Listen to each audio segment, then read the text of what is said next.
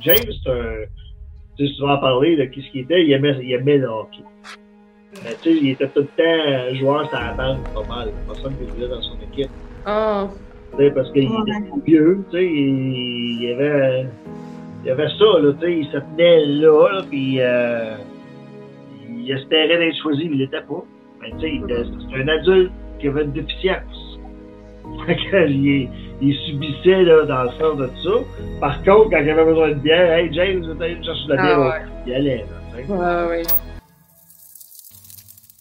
Allô Internet! Aujourd'hui, on se retrouve pour une nouvelle vidéo de disparition et je vais parler d'une disparition québécoise. Euh, je suis contente de faire ça parce que je trouve toujours que ces vidéos-là sont beaucoup plus utiles. Euh, quand je fais des disparitions françaises, québécoises, belges, euh, comme ça, euh, j'ai vraiment l'impression de pouvoir aider. J'ai donc contacté mon ami Stéphane Luce, que vous reconnaîtrez peut-être de mon podcast Postmortem. En fait, Stéphane, c'est le président d'une association nommée Meurtre et disparition irrésolue du Québec, où il aide euh, les familles euh, de personnes euh, assassinées ou disparues. Je lui ai demandé est-ce que je pourrais t'aider avec une disparition ou un meurtre irrésolu en en faisant une vidéo? Euh, il m'a donc proposé un cas. J'ai déjà fait beaucoup de vidéos où j'en ai parlé dans ma série ou dans mes livres euh, de cas qui font partie de son association. Je vais quand même vous les nommer parce qu'il y a vraiment beaucoup de familles. Donc euh, Marilyn Bergeron, Mélissa Blais, Mélina Martin, Nathalie Champigny, Roxane Luce, Cédrica Provencher, Michael Caro, Hélène Monas, Joanne Dorion, Philippe Lajoie, Julie Surprenant, Diane Carrier, David Fortin, Sébastien Métivier et Johanna Cyr. Ce sont tous des euh, victimes qui font partie de son association et qui nous ont beaucoup touchés. Pour cette vidéo, Stéphane m'a demandé ou m'a proposé de parler euh, de la disparition du jeune James Ambroise Petit Coué avec l'accord de sa famille, bien sûr. Je vous avertis d'avance, euh, c'est vraiment une disparition où il n'y a pas beaucoup d'informations, c'est assez terrible. Et euh, Stéphane, en m'en parlant, il me dit Tu vas voir, là, cette affaire-là, c'est une canne de verre. Je pense que le fait d'en parler aujourd'hui, de vous résumer un peu l'affaire, même s'il n'y a pas beaucoup d'informations, ça va grandement contribuer à donner de la visibilité à cette disparition.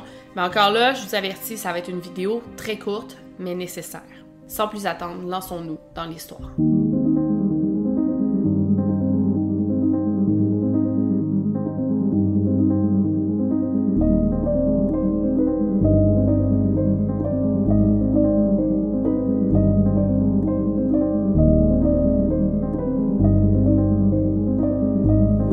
Podcast Over and Out. Donc, le 15 octobre 2017, dans la communauté Atikamek de Wemotashi, on a James Ambroise Petitquay de 26 ans qui quitte la maison de sa mère.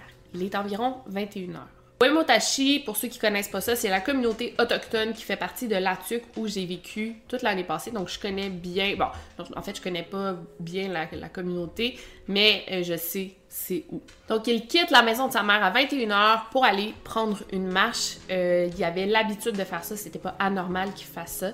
Euh, sa mère lui demande de rentrer pour 23h euh, à cause de son couvre-feu. Avant de continuer, pourquoi un homme de 26 ans aurait un couvre-feu? En fait, une chose qui est importante de savoir ici, c'est que James Ambroise Petitquay avait un mandat d'arrestation contre lui. On n'a pas énormément de détails, en fait, on n'en a pas du tout, mais il s'agirait euh, d'une accusation d'agression sexuelle. Avant de partir en peur, euh, c'est aussi important de mentionner que toute cette affaire-là, c'est quand même compliqué parce que James Ambroise, il avait 26 ans, oui, mais il avait une déficience intellectuelle, ce qui lui donnait la mentalité d'un enfant de 8 à 13 ans alors qu'il en avait 26. Donc c'est assez complexe toute la situation. Sa famille dit qu'il avait la mentalité d'un enfant de 8 ans. Euh, quand j'ai parlé à Stéphane Luce, euh, l'enquêteur privé, il me dit Ouais, ben, il se tenait avec des jeunes de 13 ans. Donc c'est possible qu'il avait plus la mentalité d'un ado de 13 ans alors qu'il avait 26 ans. Donc c'est quand même un terrain glissant sur lequel je veux pas trop m'avancer, mais il est accusé d'agression sexuelle. Est-ce qu'il s'agit vraiment d'une agression sexuelle ou un simple attouchement? On ne sait pas. Malgré que je dis simple attouchement, ça reste un attouchement sexuel. Euh, C'est grave, je dis pas que c'est pas grave, pas du tout. Euh, mais est-ce qu'il savait que ce qu'il faisait était mal? On sait pas non plus. On peut aussi se demander si l'histoire d'agression sexuelle était véridique. On sait pas puisque James Ambroise avait l'habitude de euh, faire rire de lui. Il était très bullied, intimidé par les jeunes de la région. La situation est que c'est un homme avec une déficience intellectuelle qui se tenait avec des plus jeunes. Euh, il voulait se faire accepter par les adolescents de, sa, communauté. Donc, pour se faire accepter, il leur achetait des cigarettes, de l'alcool, vu que lui, il était majeur, et les jeunes en question profitaient un peu de lui pour ça. Pour revenir aux accusations, les détectives privés dans l'affaire n'ont pas réussi à obtenir de documents officiels concernant cette agression sexuelle question. Il n'a jamais été jugé non plus concernant cette accusation. Donc voilà pour la situation. Je pense que c'est quand même important de le mentionner, mais je veux surtout pas que ça teinte votre perception de James Ambroise Petitcoué ni votre désir d'aider, parce que c'est important qu'ici, on a besoin que vous ayez envie d'aider en partageant son affiche, en en parlant auprès de vous, en partageant ma vidéo. Ça, ça pourrait vraiment aider. James Ambroise était aimé de toute sa communauté. C'était un jeune enjoué qui avait le désir d'aider et qui était apprécié de tout le monde. Il avait, selon ses proches, carrément aucune malice. Il aimait jouer au hockey malgré le fait qu'il se faisait jamais choisir dans les équipes. C'est un jeune qui avait beaucoup d'amour à donner, mais il voulait aussi en recevoir et il était prêt à tout pour en recevoir. Tellement qu'il aimait aider, il faisait beaucoup beaucoup de bénévolat malgré le fait que lui-même avait des problèmes euh, au niveau intellectuel. James, tu souvent parlé de qui ce qu'il était, il aimait, il aimait le hockey. Euh, tu sais, il était tout le temps joueur ça attend pas mal. Personne qui voulait dans son équipe. Oh. Tu sais, parce qu'il était vieux, tu sais, il, y avait, il y avait ça, là, tu sais, il se tenait là, là puis euh, il espérait d'être choisi, mais il l'était pas. Mais tu sais, mm-hmm. c'est un adulte qui avait une déficience. il, il subissait, là, dans le sens de tout ça. Par contre, quand il avait besoin de bière, hey James, je vais aller chercher de la bière, ah il allait. Là, ouais, À la limite, c'est au propriétaire du dépanneur ou à la police de dire au propriétaire du dépanneur, tu n'auras pas de bière à James. Ouais, oui, c'est vrai. Tu sais, à quelque part, là, je dis, la communauté aurait dû être là pour l'aider, ben, elle n'a pas été là pour l'aider. Surtout quand c'est fermé, tu sais, fermé de même, veut, veut pas, on ouais. que, en tout cas, il, il semble manquer de ressources, mais ça, on n'était pas là. OK.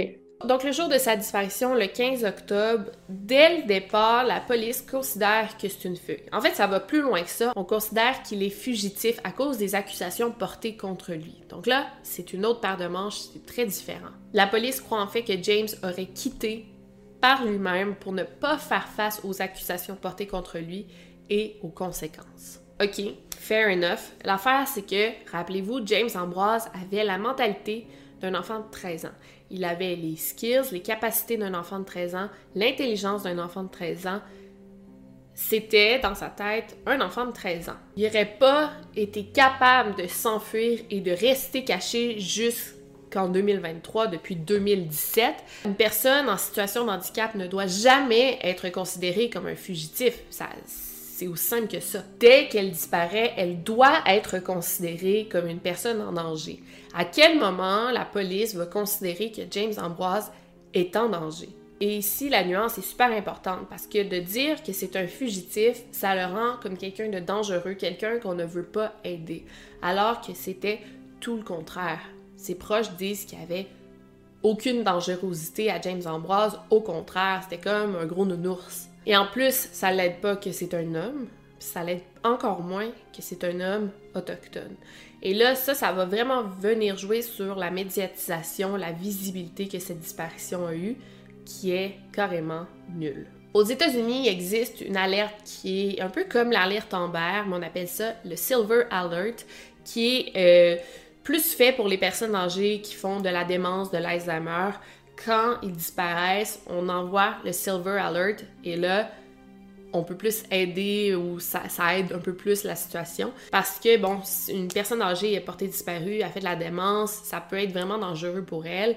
Et ça, ça s'applique aussi aux personnes en situation de handicap. Quand ces personnes-là disparaissent, sont plus vulnérables, sont plus en danger qu'une personne ordinaire, une personne qui n'est pas en situation de handicap. J'ai lu sur le site euh, Silver Alert Canada qu'on souhaite l'instaurer ici, le Silver Alert, mais que ce n'est pas encore le cas. Mais quand même, j'ai l'impression que les policiers devraient prendre les gens en situation de handicap, des gens qui font de la démence, de l'Alzheimer, des gens qui ont un, handicap physique ou mental, devraient les prendre immédiatement comme une priorité. Malgré le fait que le Silver Alert n'existe pas, ça devrait être une priorité de les retrouver. D'ailleurs, dans cette affaire-là, la communication avec les policiers n'est pas toujours claire, n'est pas toujours facile. Euh, Stéphane Luce me dit qu'il y avait plus de 1000 pages de documentation sur cette histoire-là. Euh, mais comme c'est en deux langues, en français, à Tikamek, c'est pas toujours facile de déchiffrer pour lui. Donc, il faut qu'il fasse appel à des traducteurs. Euh, c'est pas le cas le plus facile. Et de selon ce qu'on me dit, c'est comme si dans toute cette affaire-là, les policiers voulaient pas se casser la tête, voulaient le résoudre, mais tu sais, pas tant que ça, c'est pas leur priorité. C'est comme si pour eux, c'était pas une histoire importante, alors que tout semble indiquer qu'il y a grandement matière à enquêter. Par exemple, quelques semaines avant la disparition de James, apparemment qu'il avait peur, qu'il avait des craintes, qu'il était tourmenté, il se faisait beaucoup intimider, puis il avait peur pour sa vie. Ça, ça devrait nous donner un bon indice de peut-être a quelque chose de criminel qui lui est arrivé. Et bon, Selon la famille et certains témoins, apparemment que la journée de sa disparition, avant qu'il disparaisse, il se serait fait battre. Encore là, c'est pas sûr parce que dans cette histoire-là, dans cette disparition-là, il y a beaucoup de oui-dire, beaucoup de rumeurs. C'est difficile de distinguer le vrai du faux. Mais si c'est vrai et s'il s'est fait battre, qu'est-ce qui s'est passé après la bataille? Est-ce que James se serait fait trop battre?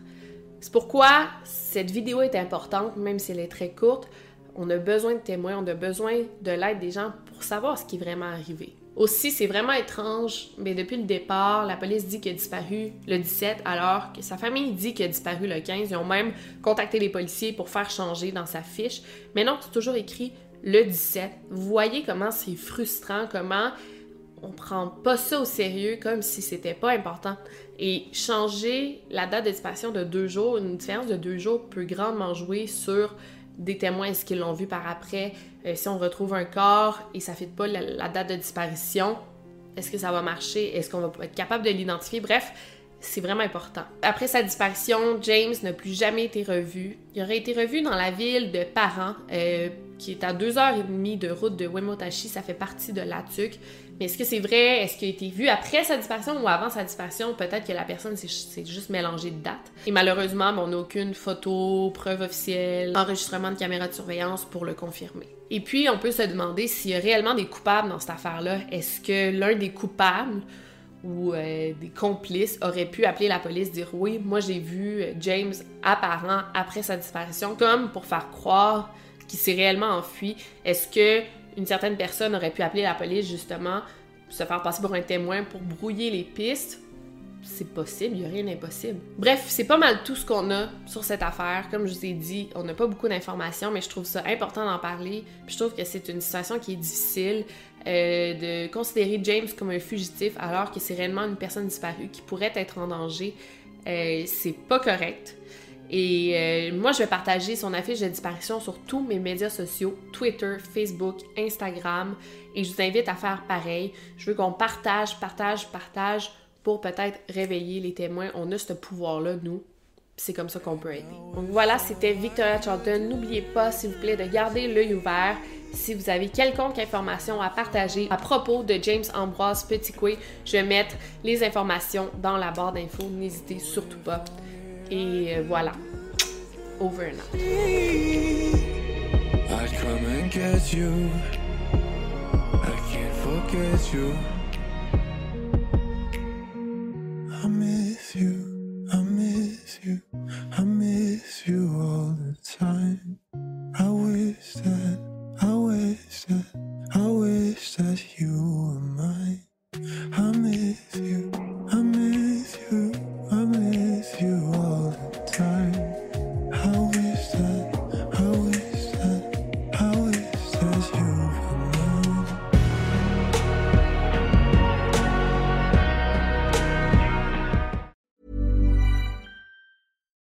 Do you love anime, gaming, movies, and discovering how your favorite pop culture affects everything you do?